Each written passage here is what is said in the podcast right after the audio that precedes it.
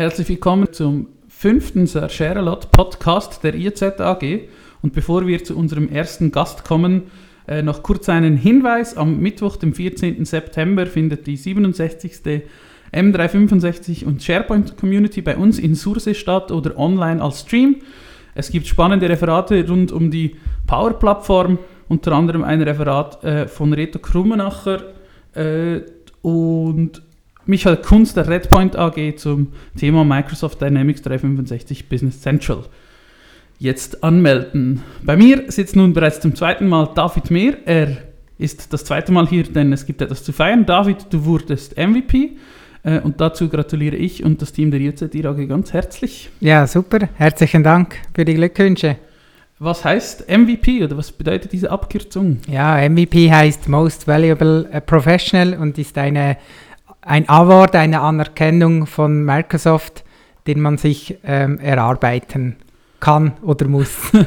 und dann wird man von Microsoft nominiert oder wie passiert das? Nein, ähm, man wird von einem anderen MVP nominiert, also quasi vorgeschlagen und man muss dann quasi ein ganzes Profil ähm, ausfüllen, was man gemacht hat im letzten Jahr, wo man aktiv war und dann wird das eigentlich geprüft, immer so auf den ersten des Monats.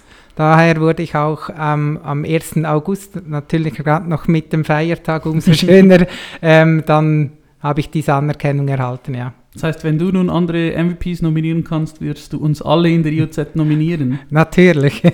nominieren ist das eine, ja, genau. aktiv sein das andere. Man muss natürlich auch etwas dafür tun. Genau. Ähm, was war das in einem konkreten Fall? Ja, also es wird eigentlich immer auf ein ganzes Jahr zurückgeschaut, also was man gemacht hat ähm, und wo man aktiv war.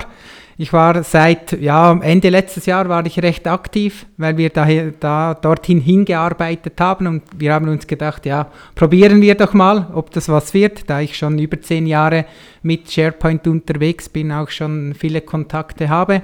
Ich habe dann Anfangsjahr äh, gestartet mit einigen Online-Konferenzen war auch aktiv in, den, in der technischen Community, also da kann man Fragen reinstellen ähm, und ich, man kann die dann, oder die werden quasi von der Community beantwortet, ähm, hat sicher auch etwas geholfen. Dann habe ich diverse Beiträge auf öffentlichen Dokumentationsseiten der Microsoft ähm, erstellt und die sind da publiziert. Und zu guter Letzt habe ich noch eine eigene Webseite mit einem Blog, wo ich regelmäßig etwas zu SharePoint, zur Suche zu diesen Themas ähm, etwas schreibe. Und du bist MVP, es gibt da verschiedene Kategorien und du bist MVP im Bereich Apps und Services. Ja. Was gehört da sonst noch alles dazu? Ja, also Apps und Services ist so der Sammelbegriff für die verschiedenen, ähm, ja, eben Apps von M365. Ähm, ja, sicher sehr aktiv habe ich jetzt auch festgestellt, ist die Teams, ähm, der Teams-Bereich, also Teams-App, das äh, ist ja. sehr groß. Ähm, da gibt es ganz, ganz viele Aktivitäten, die ich jetzt erfahren habe. Ähm, klar, SharePoint, äh, Suche, Graph, all die Punkte, die gehören da genauso dazu. Als ich gehört habe, dass du MVP wirst, ähm, habe ich zuerst gedacht, also gar nicht so speziell, von denen gibt es ja einige. Musste dann aber feststellen, dass das ein ziemliches so Bubble-Problem ist, denn Weißt du, wie viele MVPs es weltweit gibt? Ja, es gibt äh, so um die 3000 MVPs auf der ganzen Welt. Ähm, in der Schweiz selbst sind es rund oder sind es 42. Davon ähm, sind vier aus der Zentralschweiz und von diesen vier haben quasi drei, also inklusive mir, einen IOZ-Hintergrund genau. mit ähm, ja, Janik Graber ähm, und Pascal Berger, die haben ja auch mal bei uns gearbeitet, haben zwei weitere ja, Zentralschweizer ein. Genau, da musste MVP. ich dann feststellen, ich kenne einfach von fast 75% der MVPs im Kanton Luzern, ja, kenne genau, ich ja, einfach. Ja, genau. Jetzt bist du äh, MVP, hast du das für immer oder ist man das nur für eine bestimmte Zeit? Nein, also der, der MVP-Status erhält man mal für ein Jahr und innerhalb, also ich muss mich jetzt quasi wieder beweisen für das nächste Jahr und äh, jedes Jahr wird man da wieder angeschaut, ob man den Award oder eben die Anerkennung wieder verdient hat oder nicht. Heißt natürlich, äh, man kann sich jetzt nicht auf den Lorbeeren äh, ausruhen, sondern man muss da sicher diese Aktivitäten, die man angefangen hat zu machen, weitertreiben Was noch zusätzlich dazu kommt, ähm, ist eben, man kriegt ganz viele Informationen und Aktivitäten von Microsoft zugespielt. Die Leute, die das Video auf YouTube schauen, dieser Podcast ist nicht nur als Audio auf Spotify verfügbar, sondern auch als Video auf YouTube. Die können diesen wunderschönen MVP Award sehen, der bei uns auf dem Tisch steht. Und da, da gibt es unten so einen kleinen Ring und äh, an diesem Award hat es noch viel Platz für viele weitere Ringe. Du hast gerade angesprochen, dass das auch gewisse Benefits hat. Also du hast du kriegst Know-how oder du kriegst Zugang zu Insider-Informationen. Ist da noch weiteres, das da dazu gehört? Ja, also ähm, ich denke, die, die Know-how, also das Know-how, die In Insider-Informationen, das ist sicher äh, für mich jetzt etwas, das äh, am meisten Gewicht hat, weil man hat da wirklich regelmäßig Calls mit den, Pro also wirklich mit den Product-Teams ähm, von Microsoft und wenn du dann ja, du, du äh, schließt dann auch viele Kontakte, also direkt mit Microsoft-Personen. Also das heißt, wenn du am Morgen kommst und deine Mailbox, äh, ja, einige Mails oder fast voll ist mit, mit Mails von direkt ähm, äh, Microsoft, Leuten, die man sonst halt von anderen Konferenzen oder einfach ja. von Blogs äh, etc. kennt, dann ist das schon noch sehr speziell und ähm, äh, recht cool. Weitere Benefits ähm, Klar sind der Status selbst, äh, die, die Präsenz, auch hier wieder der Besuch bei dir. Ähm, ich kriege als MVP auch Lizenzen, also Lizenzen gratis, also kostenlos, die ich nutzen kann. Und ähm, von daher ja, sind das sicher tolle Sachen. Wo profitieren denn unsere Kunden davon direkt? Äh, wahrscheinlich am meisten vom Know-how, oder dass sie wissen, ja. was auf sie zukommt. Du kriegst gewisse geheime Informationen, die du dann sofort ab Tag der Veröffentlichung auch den Kunden mitgeben Ja, kannst. genau. Also die, die Calls oder die Informationen, die ich da von Microsoft erhalte, die sind natürlich alle unter NDA. Also man kann jetzt da nicht als MVP in die Calls rein, äh, ganz viele Printscreens und Videos machen und die dann wieder selbst veröffentlichen. Da hätte dann jemand nicht so sehr Freude. Aber man kann halt wirklich bei der Produktentwicklung mitsprechen. Also man kann wirklich direkt Feedback geben zu den Produkten, zu den Neuerungen, die erst dann in ein paar Monaten kommen und kann das Ganze äh, auch mitprägen. Das heißt, auch Feedbacks, das wir zum Beispiel immer wieder von Kunden erhalten, kann, kann ich da einfließen lassen, ähm, in der Hoffnung, dass es dann irgendwann anders wird oder verbessert wird. Und ist sicher auch so, ich kann mich dann schon früher mit dem Thema befassen, dass wenn es dann äh, quasi General Availability ist, also für die breite äh, Öffentlichkeit verfügbar, dann können wir intern relativ schnell mit dem Know-how entsprechend auch. Genau. Und hast du auch schon jetzt mit diesem Status gewisse Einladungen gekriegt oder gibt es Events, wo, wo du jetzt schon weißt, wo, wo du auftreten wirst ja, im nächsten Jahr? Das ist noch ähm, erstaunlich. Also der, der Onboarding-Prozess, der passiert extrem schnell. Ja. also da ist man kaum, ähm, ist man da eben M365 Apps und Service MVP, kriegt man diverse Einladungen in verschiedene Teams die direkt bei Microsoft drauf sind. Man kriegt auch Einladungen in Calls und das sind regelmäßige Calls. Einige sind wöchentlich, also so Product Calls, einige ähm, monatlich und kriegt dann da direkt die Einladungen.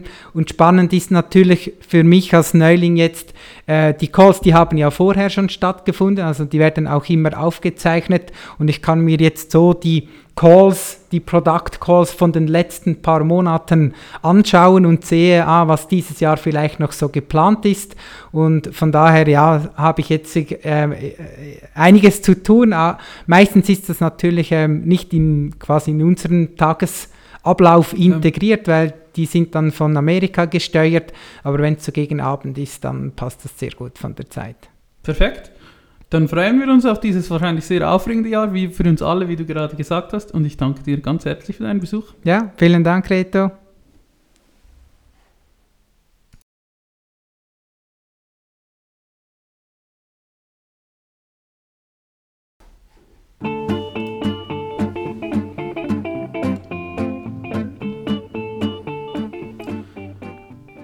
Als zweiten Gast begrüße ich nun bei mir Patrick Kählin. Äh, und Patrick ist äh, unser neuester Mitarbeiter. Ähm, Patrick, wie bist du oder wer bist du? Stell dich mal kurz vor. Äh, woher kommst du und was hast du vor der IOZ gemacht? Ja, mein Name ist Patrick Kählin. Ich habe vor circa drei Monaten bei der IOZ angefangen. Ich war vorher bei einen Bildungsdienstleister. Ich habe dort die äh, Administration und die IT geleitet. Ja, und ich hatte dort erste Kontaktpunkte mit Microsoft 365 und den SharePoint-Teams in diesem Bereich, ja. Hast du, bist du auch wie fast alle bei uns ein Quereinsteiger? Was hast du ursprünglich gelernt?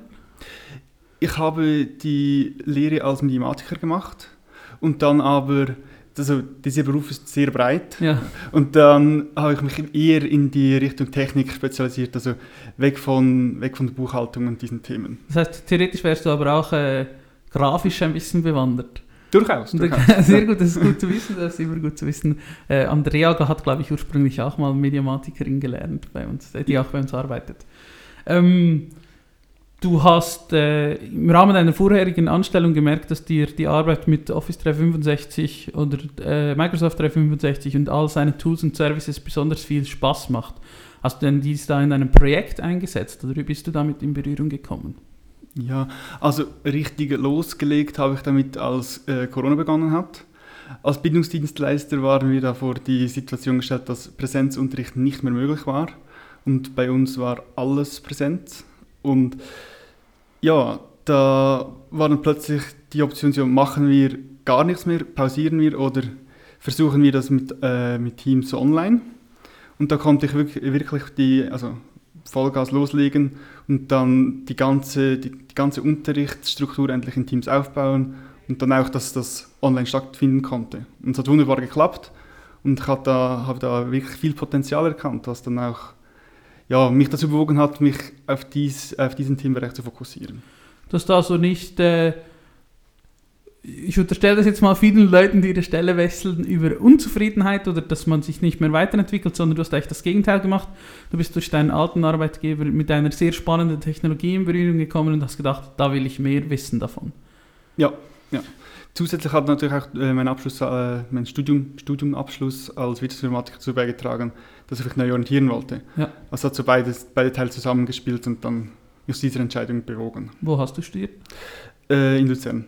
Also an der Hochschule Luzern? auch? Nein, äh, KV Luzern. Ah, okay. Wie Marcel. Ah, genau, genau. Genau, Marcel hat dich ja zu uns geholt und du hast dann am 1. Mai 2022 bei uns angefangen. Ähm, wann hast du, oder das ist immer, der Grund, dass du hier bist, ist eigentlich, das ist ein spannendes Thema, das wahrscheinlich auch viele der Zuhörer beschäftigt. Ähm, wie komme ich an Informationen? Und du hast bei uns angefangen und hattest schon ein bisschen Vorkenntnisse. Und wann hast du dann begonnen, an Projekten mitzuarbeiten? Ja, also die Vorkenntnisse, die ich hatte, habe ich mir mehr selbst beigebracht im, beim Aufbau der, der Unterrichtsplattform. Mhm. Und dann, also in wirklichen Projekten mitarbeiten konnte ich sehr schnell, nach circa einer Woche konnte ich die ersten Aufgaben übernehmen in Projekten. Ähm, es gab da gewisse Unterschiede halt, dass, ja, wenn man das hauptberuflich macht, die, äh, so ein, sag ich mal, gibt es so gewisse Tiefe und gewisses Wissen, das man halt haben muss und nicht einfach mal ein bisschen rumprobieren. Also so mir die Methodik, äh, stelle ich es da ein oder da. Ja. ja. Genau, du bist dann eigentlich in der Position, dass Leute, die in der Position sind, die du vorher hattest, dich fragen, oder? Das heißt, du konntest dich wahrscheinlich relativ gut reinversetzen, auch in die Sorgen und Nöte dieser Leute, die, die, die, die, die du kennengelernt hast jetzt in deiner Zeit. Ab, absolut, absolut. also immer wieder äh, habe ich die Situation, ich, ich kann es absolut nachvollziehen und ich verstehe auch, warum das so ist. Also ja, Ja, ich kann mitfühlen. es ist sehr komplex, wir alle wissen das, die hier arbeiten, dass das Themenfeld sehr breit ist und man sehr äh, oft schnell tiefes Wissen haben muss. Ähm, war das deine erste, also du hattest quasi, du hattest die Lehre gemacht, dann eine nächste Arbeitsstelle, das ist also deine dritte Arbeitsstelle eigentlich. Oder hattest du noch weitere Arbeitgeber dazwischen? Nein, es war mein, eigentlich meine zweite. Also ich Mhm. habe die Lehre und nachher konnte ich Direktor bleiben. Okay. Und jetzt ist dann die jetzt ist mein zweiter Arbeitgeber. Ja. Wie, was sind für dich so, oder was war jetzt das größte Hindernis bei der, also wenn man eine Stelle neu anfängt, ist das sehr schwierig, oder meistens beginnt man ja, oder nein, man muss, ich muss es anders sagen.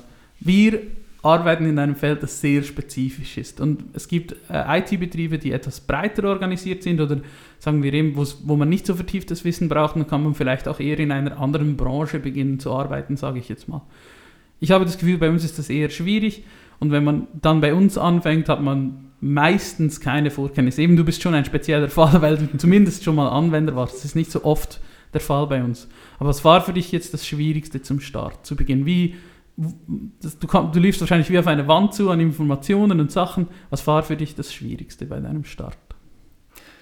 Das Schwierigste, es war, also ich hatte gewisse Vorkenntnisse, wie du, wie du bereits gesagt hast, aber vor allem die, also die unzähligen Möglichkeiten und Freiheiten. Es, ja. es, ist nicht so, dass man kommt dann, klar hatte ich Einführungsblöcke und äh, eigentlich sagen, eine Grobabfertigung, aber so, was man dann wirklich macht und wie man es macht, das ist komplett freigestellt und ja, man muss halt auch ein bisschen der Typ dazu sein, dann zu trauen und mal zu versuchen. Genau. Denn es, es wird nicht vorgeschrieben, ja, Punkt 1, 2, 3, 4, sondern ja, eben wie man macht so, macht so, man kann nur rückfragen, wenn, wenn was ist, aber wirklich eigentlich so, ja. Ich kann ich mich, glaube ich, auch erinnern, du hast mich in der ersten Woche oder in der zweiten vielleicht irgendwas gefragt. Dann war, glaube ich, auch meine einzige Antwort, ja, it, it, depends. Es kommt halt darauf an, was dein Use Case ist jetzt in dem Fall, wie du das machen sollst. Und das stimmt, es ist wirklich sehr schwierig, diese Informationen jeweils zusammen zu verknüpfen. Ähm, wie hast denn, was hast du denn gemacht, um dieses Wissen dir aneignen zu können? Also hast du äh, das nur in den Projekten gelernt oder hast du noch was anderes gemacht? Also in vielen Fällen habe ich im Projekt eine, also eine Problemstellung gehabt und um diese zu lösen, meistens mit dem Internet oder eben äh, bei ganz spezifischen Fragen auf Arbeitskollegen zugegangen. Ja. ja. Und du hast, hast du auch für mich immer, also meine Lieblingsressource, um etwas Neues zu lernen, sind immer Videos. Hast du auch äh, Videos oder Blogs gelesen, die du jetzt empfehlen könntest? So, ja, das war jetzt ein super Blog für Einsteiger oder so. Du bist, ja, bist, erst eine spontane Frage, wissest ja. du etwas Nein, ähm, auswendig? Ähm, Blogs einfach nicht irgendwie die, ja, die Hilfeseite und was halt die Suchmaschinen ausspucken. So. Ja, die Dokumentationen sind mittlerweile durchaus etwas besser, als sie auch schon waren. Äh, und die sind mittlerweile echt ziemlich gut. Ähm, was auch ein Thema immer, was ist äh, bei uns, wo unser wichtigstes Gut ist, unser Wissen. Wie organisierst du dein Wissen? Wo speicherst du das ab? Ähm, also alles, was ich für wichtig erachte oder auch so irgendwie mir aufschreiben muss oder will, das speichere ich im OneNote ab. Ja, da kann ich mich selbst organisieren und ist alles vorhanden. Man findet es auch mit der Suchfunktion wieder. Die Suchfunktion ist wirklich gut. Ich bin gespannt und ich wäre mal gespannt, jemanden kennenzulernen, der das nicht via OneNote macht, denn es muss ja wahrscheinlich noch, es gibt wahrscheinlich noch andere Wege. Ich selbst mache auch viel über Bookmarks, gerade so Links und so, die tue ich nicht unbedingt ins OneNote, sondern ich habe dann meine Favoriten im Browser so organisiert, dass ich da auf die Informationen zurückgreifen kann, aber das ist eben meistens dann auch projektbezogen. Und wenn ich es dann mal gemacht habe und, oder implementiert habe in einem bestimmten Lösungsansatz, dann kann ich mir den dann auch behalten meistens. Das, aber so im Browser organisiere ich dieses temporäre, organisiere ich auch im Browser, das kann ich auch empfehlen. Ähm, du hast jetzt eben kurz, du bist da, hast deine Probezeit gerade hinter dich gebracht. Äh, was kommt als nächstes? Auf was freust du dich am meisten? Auf die weiteren Projekte und vor allem das alles Neue, was ich noch lernen und anwenden werden kann. Hast du da bereits etwas Konkretes in der Pipeline? Nicht direkt, nein. das, das ja, kommt, kommt, halt nach und nach. Jeder Tag ist anders bei uns. Das, das ist das, was mir nach wie vor auch nach vielen, vielen Jahren in der IOZ am meisten Spaß macht. Man macht wirklich immer etwas Neues. Äh, und ich hoffe, dass auch du immer wieder neue Sachen äh, kennenlernst und etwas lernen kannst dabei. Äh, Patrick, ich danke dir herzlich für deinen Besuch. Danke dir, du.